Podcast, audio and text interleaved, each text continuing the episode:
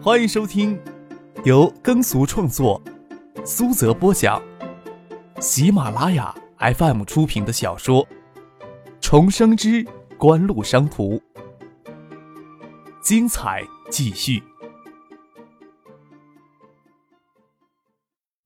第一百一十一集。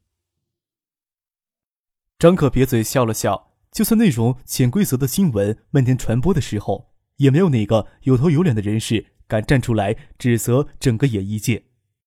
他倒是希望谢剑南冲动一下，还想看看他妈有多大的能耐将这事儿能压下去。想不到谢剑南还是知道分寸，从头到尾都是叶红那个阔少爷不知好歹。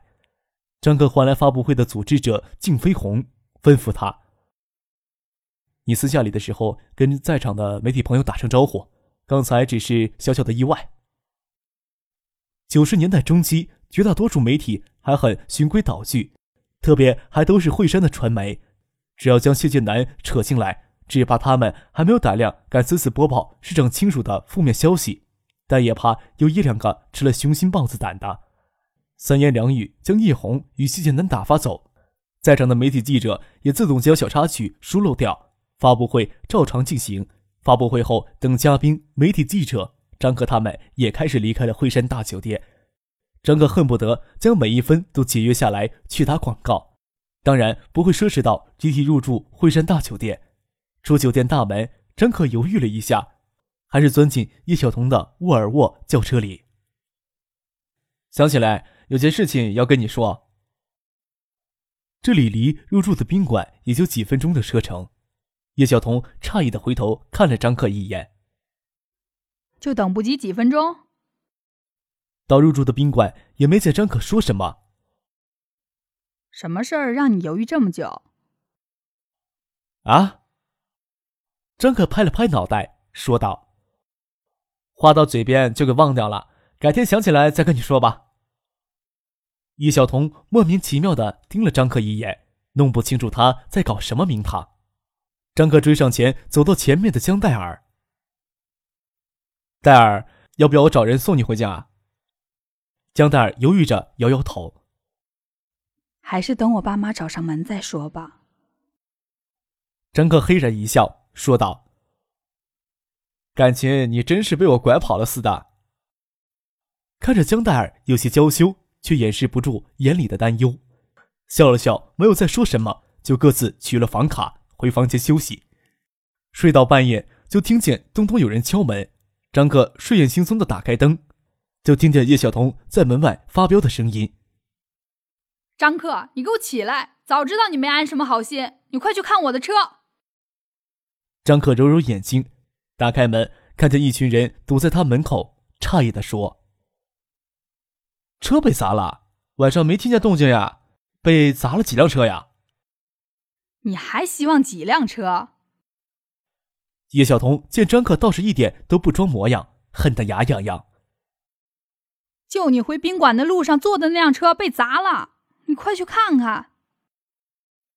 那就去看看吧。张克一脸轻松的摊摊手，林小燕走在后面顶了顶江黛儿的小腰，抿嘴笑着说：“叶阔少醋劲真大，冲冠一怒砸名车，奇怪了。”又有些疑惑。张克怎么就知道叶阔少夜里会来砸车，偏偏回宾馆的路坐叶小姐的车？叶晓彤哭笑不得。要知道张克嫁祸他的心思，打死都不会让他乘自己的车。回头叉腰对令小燕他们说：“争风吃醋也要有个限度。关键是张克在海州先将人家的奔驰给砸个稀巴烂，现在到人家的地盘，还不要给人家找回面子去？我怎么就忘了这一点？”那辆被砸的奔驰现在还停在新海通大厦的停车场里，锦湖与盛鑫的人都当作笑谈。江黛儿、令小燕、许巍他们当然不知道。张可是不敢让许巍知道，要让他知道砸车跟许思有关，保不定他会联想到什么。奔驰，叶阔上那辆无比拉风的奔驰。令小燕诧异地说：“感情叶红开着奔驰到东海大学炫耀过。”看令小燕抑郁的语气。以及许巍眉眼清皱的模样，可见叶红没给他们留下什么好印象呀。只是他搞不懂为什么张克会跟叶红结下这么深的仇怨，竟然到了砸车毁人的地步。江大儿只当是他的缘故，一脸的内疚。叶晓彤的沃尔沃就停在停车场的入口处。要说那辆奔驰被砸后还能值不下列的钱，叶晓彤的这辆沃尔沃就值一吨废铁的钱了。关键国内车辆的报废制度，你还不能拿这车当废铁去卖，让人看了怀疑能不能找到一件完整的零件。江黛儿内疚地说：“对不起。”叶晓彤看着江黛儿内疚的样子，千娇百媚，就算女人也会生出不甚怜惜的感觉。就是真是他的原因，也让人不忍心责备他。何况都是张克在跟谢剑南、叶红他们玩心眼儿，刚要安慰江黛儿两句，却听见张克小声的跟周游说：“等到半夜都没听见动静，难道他们将车拖出去砸了再送回来示威的？”叶晓彤恨得牙痒痒，瞪着张克说：“你怎么不矢口否认？”张克搓搓手，笑着说：“要是我的帕萨特给砸了，面子丢光不说，我还没处伸冤去，别人只会说算了吧。”不要再争什么义气了！你这破车七八辆才抵人家一辆大奔，眼下就要看叶大小姐你能不能忍气吞声了。你那些破事儿为什么要我帮你出头？得，这事儿算我头上，改天再还你一辆新车。张克毫不介意的说道：“到人家的地盘，总要给人家找过些面子。没事儿就回去睡觉吧，明天还有其他事情呢。”这事儿就这样算了。叶晓彤狐疑的盯着张克，从他的眼睛里可看不出他有丝毫的异样，好像他一回房间就能栽在床上一样。林小燕耸耸肩，朝江黛儿撇撇嘴说：“看，这就是纨绔子弟的作风。换做普通人争风吃醋，通常会约出来打一架，他们竟然相互砸车玩。都说红颜祸水，这句话倒是不假。瞧一瞧，因为你这祸水，要毁了多少车？”胡说什么呢？张克毫不在意，江黛儿总认为这事因他而起，心里满是内疚，却不知道该怎么办才好。偏偏令小燕这时候还拿这事说笑，更让他心里难受。想起发布会，无端给叶红指责，又不晓得跟家里怎么提起广告代言的事情，满心的委屈，站在那里都想哭出来。张克看到江黛儿明眸含着泪水，泫然欲滴，笑着说：“姓叶的。”还没有能耐将车拖出去砸烂了再送回来，这是我跟别人之间的恩怨。扭头盯着宾馆里才赶来的经理，笑着说：“你们宾馆的保安措施还真是周到呀，有没有报警？”宾馆经理让他盯着心里发虚，仿佛心脏给无数针芒抵着一样，说话都不顺溜，说道：“派派出所的民警马上就到。”张克收敛起咄咄逼人的目光，谢剑南真要逼着他闭着眼睛不管闲事儿，他还真不敢睁开眼来，撇撇嘴说道：“民警来了，他们想怎么处置就怎么处置吧，不要打扰我们休息就可以了。”话音没落，人就往宾馆里面走，留下其他人面面相觑。周游问叶晓彤：“就这样算了？”张克。叶晓彤拿张克没办法，看样子他真当这件事没发生过，明白是张克给自己设了圈套，眼看着没有办法不跳下去。你这混蛋，你记得欠我这个人情。张可头也不回，挥了挥手：“不欠，这车子又不是我砸的。”看着张可头也不回的进了宾馆大楼的门厅，叶晓彤恨得直跺脚，问周游。张克什么时候变得这么无赖？我怎么知道？周游摊手笑了笑。要没什么事儿，我也先回去睡觉了啊。叶晓彤转身瞪着宾馆的经理，厉声说道：“你们不敢得罪周锦瑜的儿子，可也不要以为我们是好欺负的。派出所哪里的派出所敢管周锦瑜的儿子？”您正在收听的是由喜马拉雅 FM 出品的《重生之官路商途》。气冲冲的走进门厅，看见张克闪身进了电梯，电梯门合上的瞬间，他朝自己挤眼睛。叶晓彤哭笑不得，想想谢剑南还真可怜，好不容易能在自己地盘上找回些面子，偏偏还砸错了车。叶晓彤拿起服务台的电话，厉声问赶上来的宾馆经理：“这电话能不能打长途？”试拨了一个号，嘟嘟嘟的没有反应。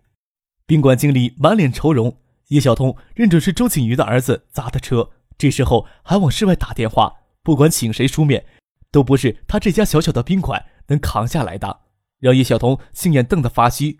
万端无奈，大佬掐架，他们这些小喽啰注定只能当炮灰。将手机借给他，也只能走一步看一步了。叶晓彤先把他堂兄叶建兵从睡梦中吵醒。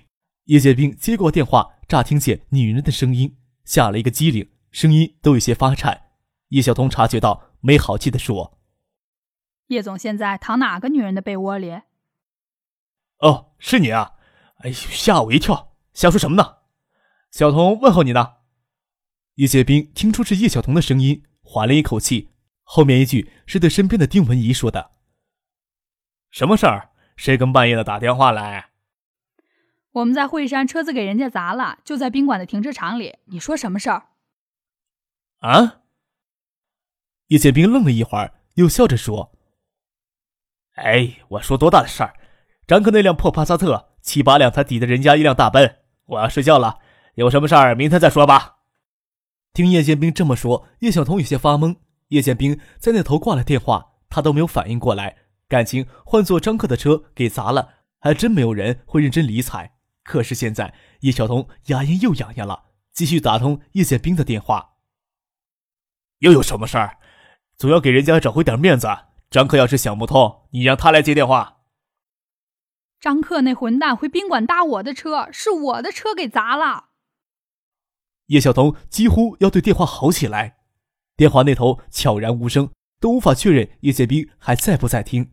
突然，电话那头爆出叶建兵抑制不住的狂笑：“呵呵，张可真是个混蛋！张可人呢？他回房间睡觉去了。他睡觉去了。”叶建兵都觉得自己牙龈发痒了。这家伙真去睡觉了？他这混蛋的确睡觉去了，我拿他没有办法。叶晓彤无力地说：“你说怎么办？”哎，这家伙！叶宪兵也只能无力的叹着气。哎，虽然老爷说在外面要低调，但是也不能让别人爬到自己头上来拆面子，也没多大的事儿。现在深更半夜的，你不要急着惊动谁，先让他们折腾吧。叶晓彤将手机还给宾馆经理，说道：“那先等辉山警方过来处理吧。”宾馆经理远远站着，看着叶晓彤脸上挂着无奈的表情，还以为他找的人听见周景瑜的名字不愿意出头。接过手机，神情之间免不了又有些轻慢。明天还有很多工作，叶晓彤只让他的助手留下来陪他，让其他人都回房休息去。过了大概二十分钟，附近派出所的所长领着两个民警才姗姗而来，到停车场前转了一圈，就对叶晓彤说：“你请辆拖车。”把这车拖到我们所里，就帮你立案。你的工作程序就是这样？叶晓彤诧异的问：“不再仔细勘察一下现场，或找宾馆值班人询问一下案件发生的经过？”那名所长眉头扬了扬，瞥眼看着叶晓彤：“我们怎么办案，还要你来指点？快去请拖车！大半夜的，谁有心情帮你们立案？”要是我请不起拖车，派出所就不予立案。你说呢？那名所长将卷宗一合，有些不耐烦的看着叶晓彤。你要是请不起拖车，车子不拖到我们所里去，那就不具备立案条件。他在所里等了很久才出警，就怕这几个外乡人有什么过硬的关系，那就要居中调解。等到现在都没有电话打过来，他难免要生出轻慢之心。欺负外地人，哪个地方都有这个通病。那你们看着办吧。叶晓彤丢下一句话，也负气的回到房间。这时候跟他们纠缠争辩，还不如明天一个电话爽利呢。爱达电子在业内只能算作默默无名的小辈。中央电视台的广告还才刚刚开始播放，谢建南与叶红却从来没有看电视的习惯。说不知道还会顾忌一些，其实也怨不得谢建南会找错对象。发布会的宣传资料里只提到爱达电子与惠山当地经销商以及组织方鸿飞的广告公司，但看到张克钻进沃尔沃车里，而且沃尔沃是他们那几部车中档次最高的。谢剑南想当然将那辆车看成张克的座驾，就像谢剑南在海州吃了哑巴亏一样，谢剑南铁心要张克在惠山也吃这哑巴亏，也不怕徐学平会为这点小事就出面袒护张克。哪里有想到那辆沃尔沃根本就不是张克的车呀？按照原来的计划，张克与周游留在惠山推动后续的市场推广活动，叶晓彤则率领盛兴的团队转战其他城市，争取十天的时间内将省里其他城市走一遍。闹出这样的事情，叶晓彤只得留下来配合张克，让周游领着人与飞鸿广告公司的人先去其他城市做市场。张克醒来之后不急着出门。躺在床头看中央电视台的早间新闻，一直到许巍与令小燕过来敲门唤他，许巍的脸色不好看。张克想起那个温文尔雅的中年人，看着叶晓彤从隔壁房间探出头来，问他：“车子的事情，昨天晚上是怎么处理的呀？”你先管好你的事情吧，家长都找上门来了。叶晓彤没好气的横眼看着他，一会儿把头缩了回去。张克笑了笑。听他说起来，好像自己拐骗良家少女似的。许巍告诉张克，昨天惠山警方来了之后，就拒绝立案。张克冷冷的一笑：“惠山警方要能把面子上的功夫做足，这种找不到人证物证的事情，说不定也就和稀泥和掉了。他们明摆着把我们当成外星人欺负，那就够他们好受的。知道叶江有对付这种事情的手段，而且惠山警方如此明目张胆的不作为。”就等于将把柄交到叶家手里，这种事情根本就不用他担心了。叶剑南就等着敲竹杠吧。张克随许巍、令小燕到他们房间门口，细听了一会儿，没听到里面有说话声。即使江黛儿与他爸在里面说话，也没有大声的议论，倒放下了一大半心。林小燕轻轻的敲了敲门，江戴尔父亲从里面打开门。张克目光掠过他的肩头，见江黛儿见身心如常的坐在床头。没有委屈的模样，说不定得到他爸爸的谅解，才收回视线与江黛儿他爸爸对视着。江先生你好，我是爱达电子的。张可却不知道如何介绍自己的身份。江黛儿父亲也是经商之人，总不能拿学着帮家里处理公司的事情来推搪他呀。我认得你，张克，你跟许巍的姐姐到惠山来过。江黛儿的父亲笑着说。戴尔平时做事儿都没有什么主见，胆子又小。前些天看到中央电视台的广告，他妈妈还说那个女孩长得好像戴尔。昨天上街看到巴士上的广告画，才吓了一跳。张可尴尬的笑了笑，说道：“制作广告时，嗯，找不到合适的人选，戴尔事情才半天的功夫就全部搞定了，表现力也好，声音也好，这些都要算作一个人最值得挖掘的才华。忍不住鼓动他做公司的形象代言。”事先还没有跟销售处提前打招呼，因为临时起意，也没有签订正式的代言合约。要是方便的话，今天可以讨论这些问题。江戴尔父亲回头看了戴尔一眼，笑着说：“难得看见戴尔有自己的主见，做一件事情，这些事情我也就不帮他插手了。”呵呵。江戴尔父亲身子移开，让张克跟许巍、令小燕他们进来。江戴尔父亲比较开明。认为没有比一个人能走上独立、有主见的人生道路更重要的事情了。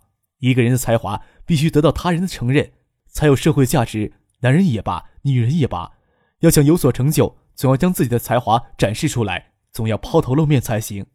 说到昨天叶红劈头盖脸的指责，戴尔的父亲都哑然失笑。哼，这小畜生倒有脸说这种话。江天集团稍作有模样的女孩子，他都想勾搭。难道就说江天集团的女孩子都不正经吗？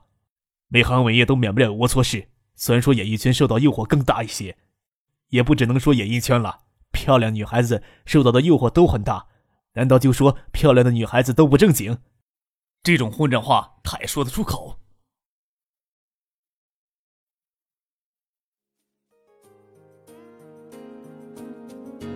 听众朋友，本集播讲完毕。感谢您的收听。